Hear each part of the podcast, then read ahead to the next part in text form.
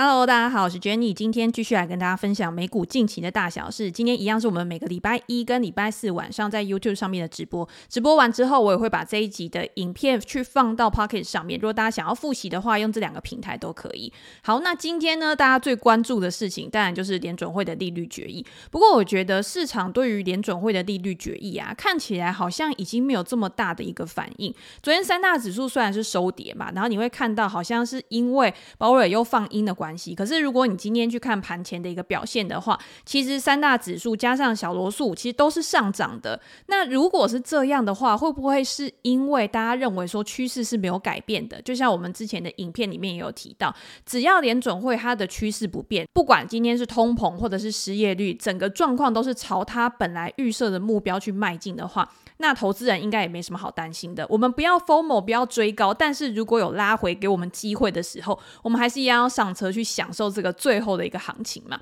所以今天的主题呢，就是 Fed 给上车，到底有没有投资机会，是我们今天要跟大家去分享的一个主题。好，那在节目开始之前呢，先跟大家来一个工商的时间。这一集节目呢，是由拜尔利杜森携手正南宫联名的诚心如意礼盒赞助的。那我平常是很少吃保健食品的，可。是疫情之后呢，我会固定吃的就是维他命 C，轻松做好日常的保养，从生活里面就可以去累积保护力。那当你有了保护力之后，你的投资效率当然也会瞬间的提升。我自己习惯呢，早上一起床的时候，就先把一颗维他命 C 发泡錠去丢到水壶里面。那它的味道呢，就是酸酸甜甜的，所以你当果汁一样去搭配早餐喝下去，就会让你的一天充满健康活力。一定里面内含二十颗柳橙的维他命 C。不喜欢喝水的人，你用这样的方式也可以趁机去补充水分，轻松养成健康的好习惯，去维持你的好的好体质。所以我这一次收到拜尔利都森的礼盒的时候，我真的觉得很惊艳。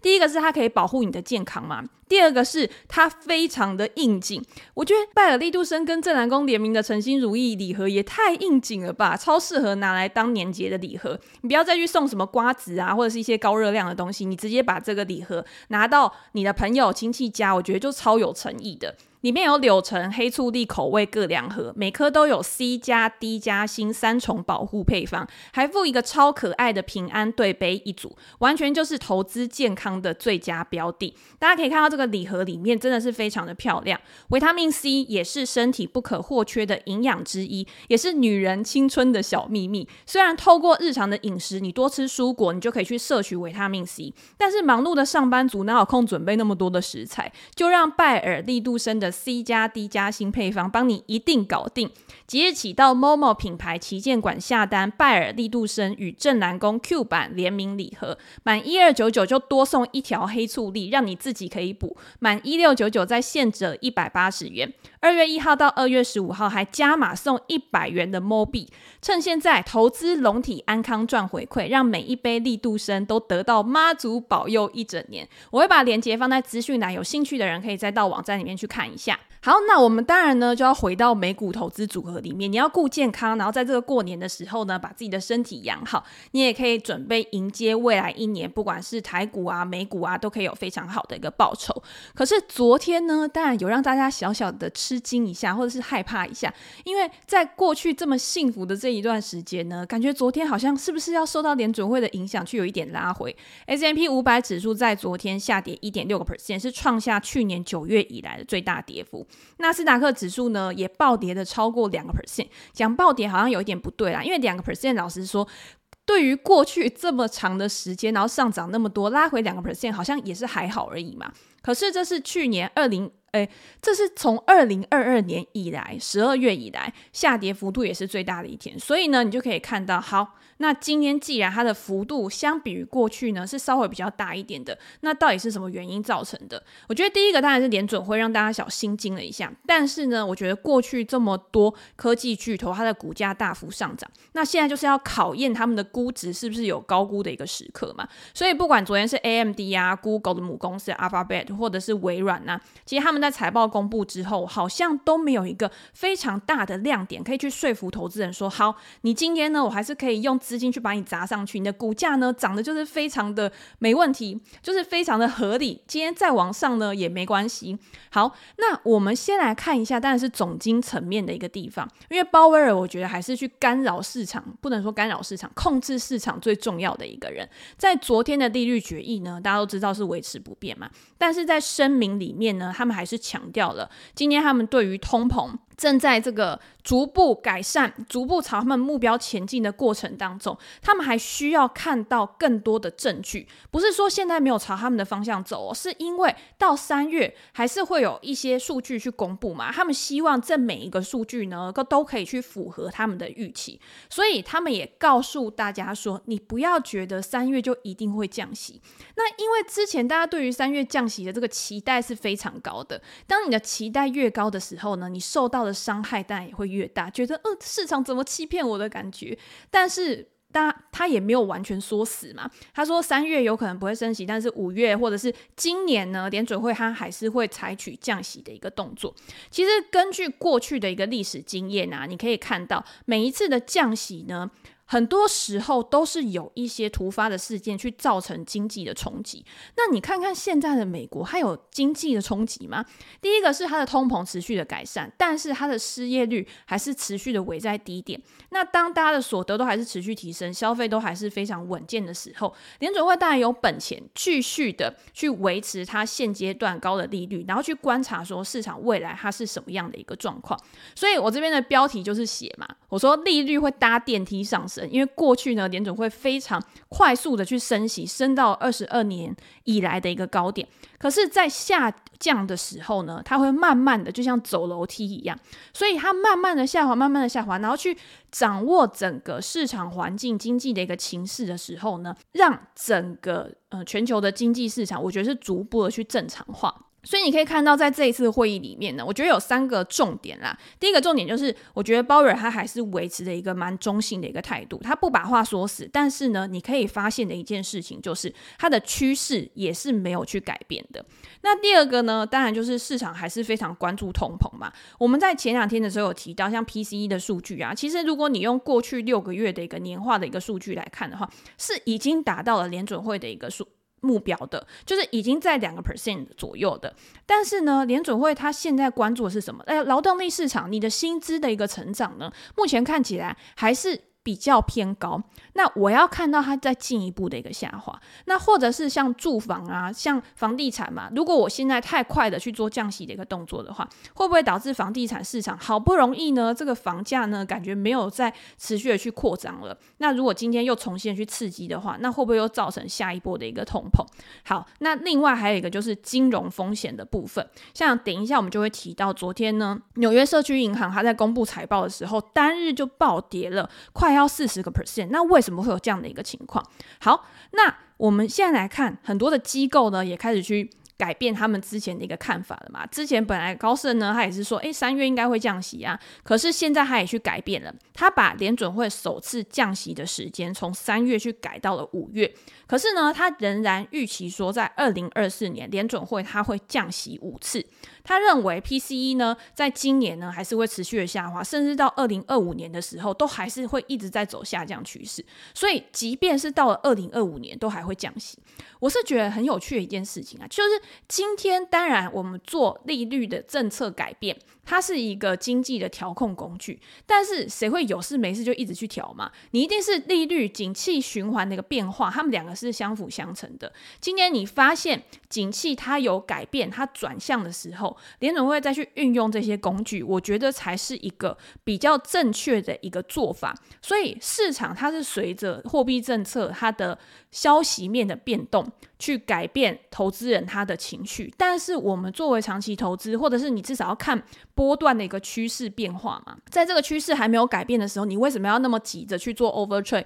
去很快的去进出市场，甚至你去猜测说联准会他会做什么事情？我觉得这个是比较没有必要的一件事情。好，那另外呢，当然在鲍瑞尔他的一个谈话里面，他也有提到，我们知道，就是如果你今天你要去调整流动性的话，那通常呢，美国它会调整流动性的方式有，嗯，就像我们说通过 QE 啊，或者是你今天嗯去让整个市场去维持一个比较宽松的状况，或者是紧缩的状况。那另外呢，还有像财政部的 TGA 账户，或者是隔夜逆回购，就是 O N R P 的一个调控。那在这个会议上面呢，鲍威尔他也有提到，他说货币政策它本来就不仅包括了利率的调整而已。今天呢，我们在三月的时候，我们可能也会去开始去呃讨论到流动性的这个问题。那通常呢，这个谈话一出来之后，也会让市场会比较放心。所以我觉得当。整个市场开始去消化鲍威尔的讲话之后呢，他也会觉得说，哦，其实你也没有到那么的鹰派，其实你还是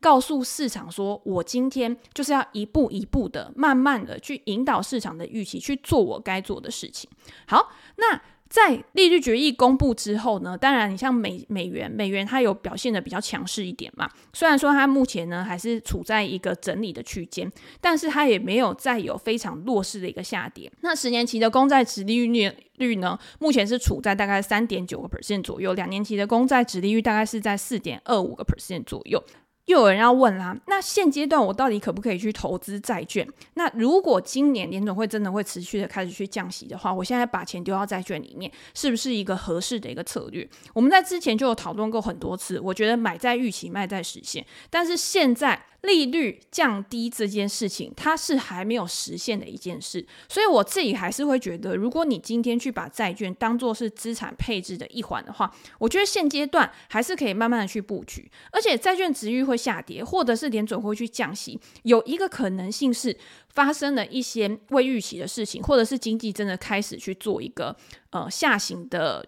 变化。所以呢，债券在那个时间点，它也会有一个防御的作用，因为它受到景气的一个影响，它至少会保证你有一个固定的收入来源。所以，美国的公债呢，它是无风险的一个资产嘛，它可以作为在经济变化的时候、衰退的时候一个很好的一个屏障。好，为什么呢？十年期公债殖利率在近期呢还开始下滑？有些人也会觉得说，诶，鲍威尔感觉好像也没有说三月要降息啊，那为什么债券殖利率还是会走一个反向？好像比较没有跟消息面去做一个同步。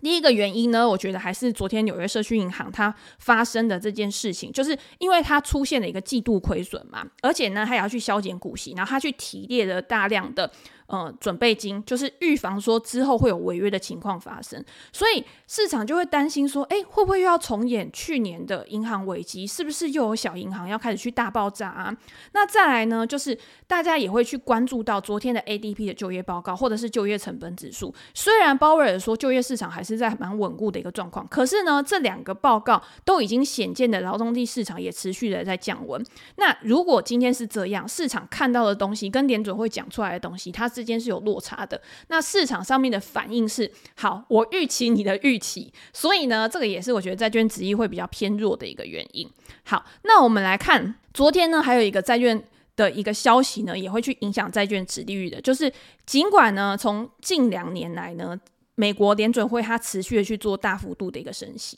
但是呢，美国财政部呢已经表示说，它今明年之前呢都不会再去增加债券的规模的发行的一个数量，所以呢，市场也会认为说，好，那今天既然他已经提出了这个说法，那可能这样的一个趋势就是。呃，美国它这样子的一个策策略，它有可能会去支持国债的需求，也就是需求会开始去上升的时候，那债券的一个利率可能也会维持在一个比较稳定的一个水准。所以呢，这些都是我觉得会去影响到利率目前的一个方向。整体来说，会不会是有利于未来债券价格的一个提升，或者是未来整个债券市场？你可以看到，我们讲二十年期以上公债。诶，TLT 好了，它目前也是在一个打底的区间嘛，那就是等待一个催化剂，可以让它再有下一个的动能。所以呢，这个也是我并没有去很看空债券的原因。我觉得它还是算是一个过去呢很长的一段时间，它没有报酬，就是它的报酬是非常低，被市场忽略的。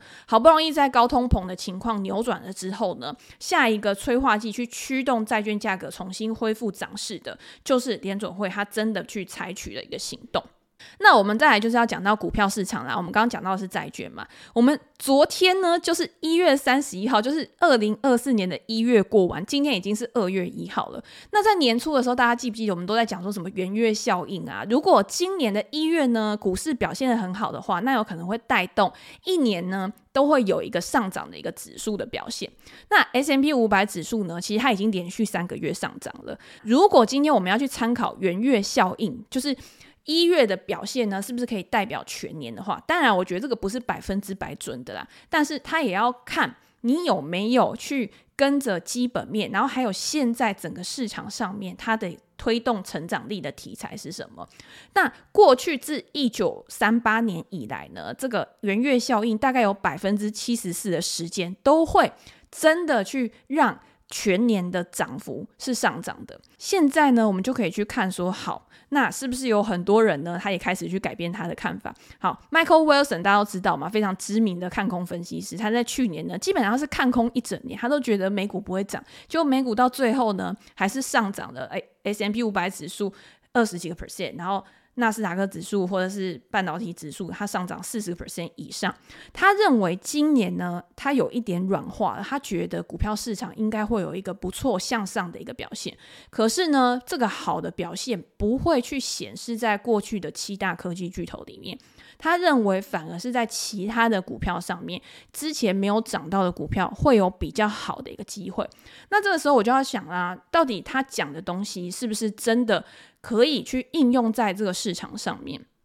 我们先来看好了，我们通常呢会把这种七大科技巨头被称为成长股嘛。那其他的股票呢，我就统称他们就什么价值股啊之类的其他分类。欧洲呢，通常它都是以比较传产的行业，也就是我们俗称的价值股。那如果以欧洲跟美国之间的类股来比，欧洲今年最红的是什么？就是减肥药嘛，诺和诺德嘛。它昨天不是还呃营收跟获利呢又创下了新高。尽管呢奢侈品的回温，LV 最近也涨很多，然后这样减肥药呢也表现得很好。但是欧股的估值呢还是比美国低很多。为什么？就是因为美国的科技股真的太强太强了。从今年以来呢。LV 或者是诺和诺德，它的表现都非常好，但是它增加的市值啊，大概也没有办法跟美国七大科技巨头去相提并论。他们在过去四个月，像诺和诺德呢，就市值成长了一千亿美元，但是你知道辉达的市值成长多少吗？同一个时间，辉达的市值成长了五千亿美元。所以你就知道了，其实有的时候啊，大家会觉得落后补涨这件事情是很有必要的，但是在现阶段呢，整个资金真的都集中在某一些类股、某一些公司上面。我觉得其他的公司它一定有会涨的机会，但是它的涨势真的有没有办法像这些大公司那么多？我觉得这个是不一定的。也就是说，没有人规定落后补涨就一定要涨的。跟其他好的公司涨幅一样多嘛？可是我自己会认为说，如果今天好的公司它已经涨很多的时候，它潜在的报酬在短期之内可能没有办法有一个很好的风险报酬比。但是如果你今天你买在比较合理的价格去买那些想要落后补涨的公司，我觉得它的风险可能会比这些大型的公司来得小。所以你今天买在合理的价格，可能价值股它会提供你股息。或者是呢，它现在的估值真的是处在一个相对低点。那它未来当整个市场真的已经不确定性消散，整体的估值提升的时候，你一定也是可以赚到钱。就要看你的风险承受度跟你自己在资金配置上面的考量是怎样。好，那目前呢，欧洲十大公司就前十大公司的本益比平均大概是二十七倍左右。那美国同类型的公司呢，大概是三十二倍左右。所以如果你今天想要去买一些，比较偏价值型，或者是你觉得整个市场可能会补涨的，那欧股呢，或许是一个可以参考的点嘛。好，那另外呢，我们要看的是美股为主的话，那十一大产业里面是不是也有像刚刚我们讲的 Michael Wilson 说的？其他的类股也会有更好的一个表现，这个是今年以来的各板块的涨幅，然后我们用一那个 ETF 去做一个参考。那你可以看到今年以来涨幅最好的 XLC 就是通讯服务类的，那第二名呢是金融类股。那金融类股因为 XLF 里面呢，第一名的是什么？波克夏。然后其他呢都是大型的金融股，它的表现呢也是处在今年以来的表现第二。那 XLV 就是健康照护类股，可能是今年在前期的时候，那个时候市场是比较具有不确定性、波动比较大的，所以那个时候防御型的类股再加上一些呃新药的题材啊，去推动了健康照护类股的一个表现。那第四名又回到了科技股。所以呢，你还是可以看到科技股还是处在表现比较好的。那下面倒数第二个 XLY 是非必需消费嘛？那其实它也跟科技有很大的关系，因为它前两大持股就是。等一下要公布财报的亚马逊，然后跟公布财报之后整个跌惨的特斯拉，所以它的表现呢是稍微比较差一点。那再来呢，就是房地产类股，在今年呢也还是没有一个非常好的一个表现。好，那我们就要来看为什么啦，因为利率还是处在一个高档嘛。现在整个市场上面对于商业房地产呢，他们还是维持的一个高度的不确定性跟没有信心。纽约社区银行呢，其实是去年银行股在那个时候。遭受危机的时候，它反而算是比较稳健、比较强健的一个，因为它从 Central Bank 里面呢买了一些资产，它的资产在当时呢有超过千亿的美元，但是昨天公布了最新一季的财报的时候，它暴跌了三十七个 percent，因为这个财报它季度出现的亏损是出乎市场的预料的。那为什么它会出现这样的亏损？是因为它对不良房地产的贷款进行了减记，所以你今天你对不良房房贷进行了减记，然后再加上你去提列了贷款违约的损失准备金的时候，那当然就会对你的获利去造成影响。好，那。在这个纽约社区银行里面，它的贷款组合呢，大概有百分之六十都是商业房地产的贷款，特别是办公室。那办公室的房地产呢，你可以看到是在过去这一段时间呢，是所有的商业房地产里面，它表现是最差的。那相比于其他的银行股呢，其实这些中小型的银行啊，它面对到这些流动性的问题，或者是它在扩展它的一个业务的时候，他们也处在比较弱势的一个情况。纽约社区银行呢，因为现在处在高利率的环境之下，所以它的房地产贷款在去年下滑了百分之九十。你要想哦，今天银行它就是以贷款作为它主要的收入来源，因为它要去赚那个利息嘛。可是当贷款的发放量大幅的下跌的时候，对于银行来说，它的获利整个就是大幅的衰退。有多少银行可以去历经这样子的一个逆境，然后还可以有非常好的股价表现的？很难啦。所以呢，可以看到纽约社区银行在昨天重挫之后，其实今天包括了日本的清空银行，它也是暴跌，就是受到消息的影响暴跌。然后德意志银行呢，它在去年第四季的时候，美国房地产的损失提拨也比前一年的同期增加了四倍。但是呢，因为它还有一些成本删减计划，所以它的股价。反应反而是没有到这么大。好，我们看到的商业房地产在过去这十二个月呢，你可以看到办办公室它的下跌的幅度是最大的，然后再来是公寓啊，或者是呃自动仓储啊这些。从纽约就是从美国呢，然后到日本，其实他们房地产的这个总值就是会去影响。他们的整个营运状况的一个金额大概达到了五千六百亿美元，所以这也算是一笔还蛮大的数字。到二零二五年底呢，这些商业房地产的债务有可能都会面临到到期的问题。这个也是我们之前在直播的时候常跟大家讲的到期抢嘛，就是。当这个合约到期，当你的债务到期的时候，你要怎么样去做再融资？你有没有办法很好的去获取信用？你有没有办法争取到很好的利率条件？如果没有的话，那是不是又反过来带给你的利息压力是非常大的？它就变成一种恶性的循环。所以呢，为什么昨天会有这么大的反应，甚至是引起市场上面认为会不会在之后中小型的银行又有非常大的危机发生，也导致中小型银行为主的 ETF KRE，它昨天也是直接跳。跳空下跌了，所以这个是大家可能还是要去关注一下的问题，会不会去蔓延到其他的一些领域或者是经济的一个问题啊？但是我觉得大家也不要太早的就去做出反应，你还是要去看每一个阶段、每一个阶段它的一个发展的情况、情势是怎么样。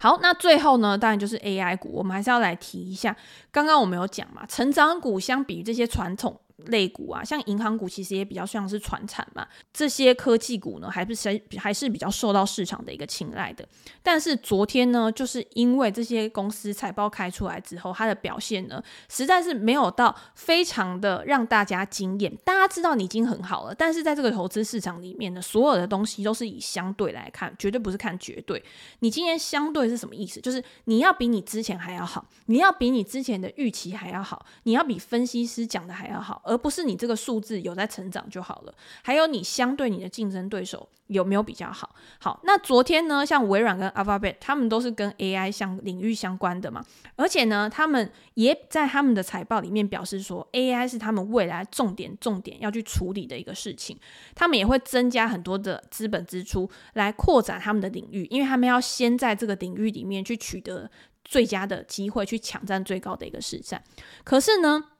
虽然微软呢，它不管是在云端业务上面啊，或者是它在跟 AI 相关的一个嗯延伸上面呢，都有很好的一个反应，它还是没有去告诉大家说，哦，这些 AI 出来业务，譬如说像我 Copilot 我的订阅呢，在未来可以为我带来多少的一个贡献，在这个数字呢没有很明确的去支撑你的愿景的时候，那通常就会让市场。会有有一点点小失望，但是大家对微软还是很有信心的，毕竟它现在市值就是跟 Apple 去做一个比肩嘛。比较惨的呢，我觉得还是 Google，就是 Alphabet，因为它的整体营收跟获利呢，我觉得也是超过市场的一个预期了。但是它的广告业务在这一次呢，是没有去达到市场预期的一个标准，大家也会很担心说，是不是因为？嗯，线上的搜寻广告啊，或者是未来的数位广告，开始会慢慢的下滑。可是下滑的原因，通常是因为经济比较不好嘛。你今天说要竞争的话，其实老实说，Google 它目前还是处在一个非常领先的一个位置。所以呢，即便是之前。譬如说像微软啊，它的一个搜寻引擎啊，想要去扩展它的一个市占率。可是大家如果看到最近的消息的话，它今天它提升的一个市占，其实也没有它当初预想的这么的好。所以我觉得 Google 目前呢，它遇到的问题呢，其实是它在 AI 领域上面，它虽然说它一开始照道理来。来说应该是要具有优势的，但是他现在还没有把这个优势、把这个特质呢展现的非常好，然后让投资人去相信说，哦，好，我觉得呢，你还是可以去站稳你自己的一个脚步。而且呢，你也会看到最近不管是新闻啊、媒体啊，他们也都持续的在裁员，这个也会让大家去担心说，在未来它这一块最主要的营收有没有可能下滑？好，可是我觉得呢，Google 它有一个地方是值得大家去关注的，就是它的云端业务，它的 GCP 营收呢，在这一季还是成长了二十六个 percent，而且它呢在。广告 YouTube 上面呢，其实也是维持的一个高成长，比之前真的是好太多了。所以我觉得 Google 还是一个很好的一个公司。我觉得大家并不需要因为呢一两次的财报，然后就对它呢又开始投以一些比较负面的一个眼光。我自己还是还蛮看好 Google 这家公司。那像 AMD 其实也是，我觉得 AMD 呢它的财报我觉得很好。但是呢，它也是提供了一个展望呢，可能没有达到市场分析师给的预期。但是我有在 Facebook 上面讲嘛，就是市场分析师给出他未来呢，在 AI 业务上面加速器呢有八十亿的一个收入，相比于公司自己提高从二十亿然后到三十五亿，感觉看起来好像差距很大，但是。有没有可能是市场它本来就估得太乐观？我觉得今天不管是以企业或是投资人的角度来讲，我觉得通常都是一步一步稳健的去成长，借由你的投资，然后去带来很好的成长步伐。我觉得这个才是好的。所以大家会觉得说，现在这些公司它持续的在做资本支出啊，你要去思考的是，它投入了这些资本支出，它的。带来的报酬率是不是有去高过它？不管今天是融资啊，或者是股权啊，这些成本带来的一个呃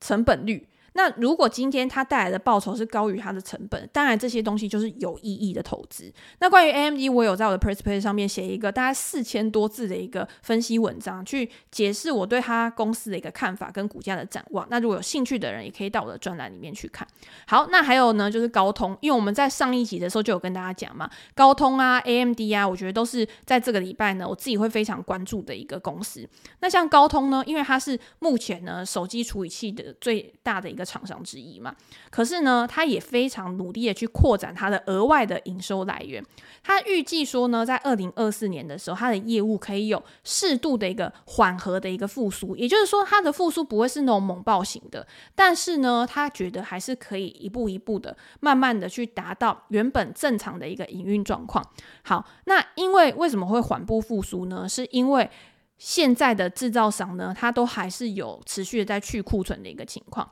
那如果呢，库存慢慢的去化之后呢，在下半年或者是在之后呢，才会有比较更显著的一个表现。那你可以看到呢，在上一季的时候呢，手机的营收成长了十六个 percent，在之前上一季的时候都还是下滑的，快要三十个 percent 吧。那除了 Apple 公司呢，它已经把它的专利授权延长了。那最三星最新的手机呢，其实也是去给跟高通去做一个配合，所以这个也让它之前的一些不确定性呢，开始有比较显著的去。说服消费者说好，我今天我还是一个营未来的营运状况会很稳定的一个公司。那除了手机之外呢，因为高通它非常致力于去扩展它的多元营收，包括像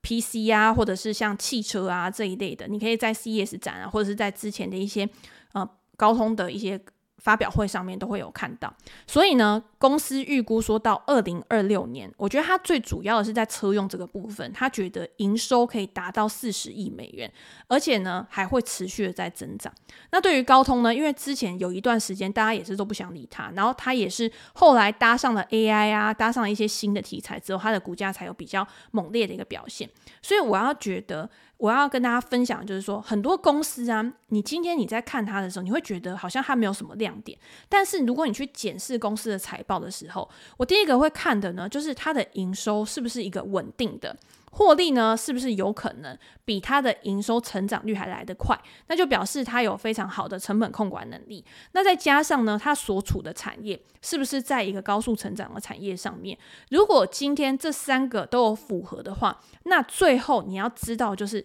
有没有什么催化剂可以去驱动股价，然后你可以用你自己预期的一个可能性。也就是几率，然后来做你资金配置的一个参考。像我自己在做投资的时候，其实也都是用这样子的一个方法。好，那今天呢，就先跟大家分享到这边。如果大家有兴趣的话，我在我 p r e s p e c t 专栏都有针对过去发布财报的公司去写文章，跟大家做分享。那我们现在呢，也来回应。线上的观众有什么样的一个问题？Jeff 说，所以板块轮动应该怎么样去看待？从最弱的去挑吗？这个在我们之前的直播里面有提到。像我自己会用景气循环的一个象限嘛，比如说景气循环通常会分四个部分，在衰退、复苏、成长，然后到趋缓。那在每一个象限里面呢，可能都有对应比较强势的一些类股。比如说我今天在复苏的时候，可能像能源类啊，或者是房地产类，它可能会表现得比较强。到成长的时候，可能就是科技啊、金融啊。或者是跟服务类的会表现比较好，趋缓的时候就是防御类的，比如说像生生计类的、健康照护类的，或者是像必需消费类的，它的表现就会比较好。衰退的时候呢，就像大家之前在讲的，可能债券啊、现金啊，它的表现就会比较好。那现阶段你就要去思考说，现在大概是处在哪一个象限之内？像我去年到现在，我都一直在讲说，我觉得是在趋缓跟成长之间去互相的这摆荡嘛。原因就是因为。联准会他那个时候一直没有很明确的去告诉市场说，我今天我未来的货币政策方向到底是怎么样，所以在市场他觉得未来会比较偏向紧缩的时候，资金就会比较偏向防御型。市场认为未来资金会比较偏向宽松的时候，它就会比较偏向风险偏好的成长股类型。那现阶段呢，你可以看到。趋势是没有改变，也就是联准会在今年呢，它可能就是会执行降息的一个策略。那如果今天这件事情实际的去发生，我觉得对于资本市场来说当然是有利的。可是呢，它还是会有一些波动。比如说，真的确定要降息的时候，当时的一个市场情况是怎么样？是因为经济表现比较差呢，还是像二零一九年是预防性降息？我只是因为怕整个经济被打烂，所以我先做降息的这个动作。去激励市场的一个活化，那这样子对于这些成长的股来说，我觉得还是一样会有帮助。再加上目前 AI 呢，大家可以看到，在今年在每一家公司的财报里面，假设 AMD 好了，他说：“诶，未来 AI PC 啊，我未来预期的成长是多少？”每一家公司都给得很漂亮，而且好像都非常有信心的一个样子。那我觉得产业去提升整个。市场的一个热度是有帮助，再加上他们在财报里面，如果在未来的几季呀、又可以真的去实现说我的成长率到底是多少？比如说 AMD 说我今年可能还是会有双位数的一个成长率，那下一季财报公布出来的时候，是不是还是符合这样的一个标准？就这样子一步一步的去检视，然后来观察你手中的持股它。内在有没有结构性的一个变化？所以这样应该大家可以了解。所以我觉得板块轮动你要怎么样去看待？是不是从最弱去挑选？最弱的有可能是市场上面现在资金最不青睐的，又或者是它其实真的就是没有什么发展性。所以呢，它弱可能就是一种另类的价值陷阱。那 Cooper 说：“请问 Jenny 怎么看待今年的 Nike、Nike 跟 Lululemon？” 好，这个问题呢，我觉得问得非常好，因为最近我刚好也在看 Lululemon 这个股票。那现阶段呢，市场上面对于他们的销售状况，感觉好像都是比较悲观的。但是我也觉得，因为之前有一段时间它是有反弹的嘛，但是最近感觉看起来热度好像又没有那么好。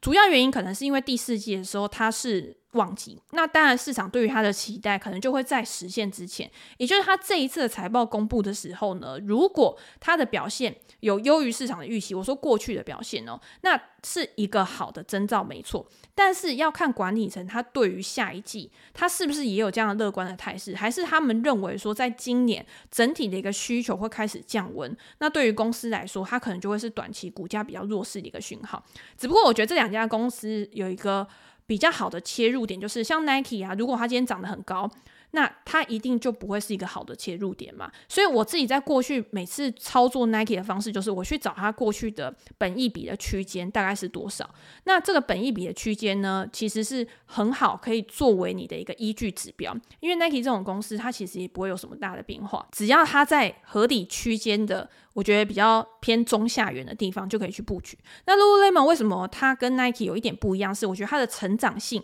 可能还是比 Nike 还要好一点。所以呢，它可以再加入一点点溢价的成分，用这样的方式呢去看你要挑选哪一档公司会是比较符合你自己的一个策略。Jeff 说：“请问如何看待 AI phone？” 我觉得现在大家都讲的很漂亮，就是说，哎，我今天 AI PC 啊，AI phone 啊，手机啊，我要怎么样去导入？但是呢，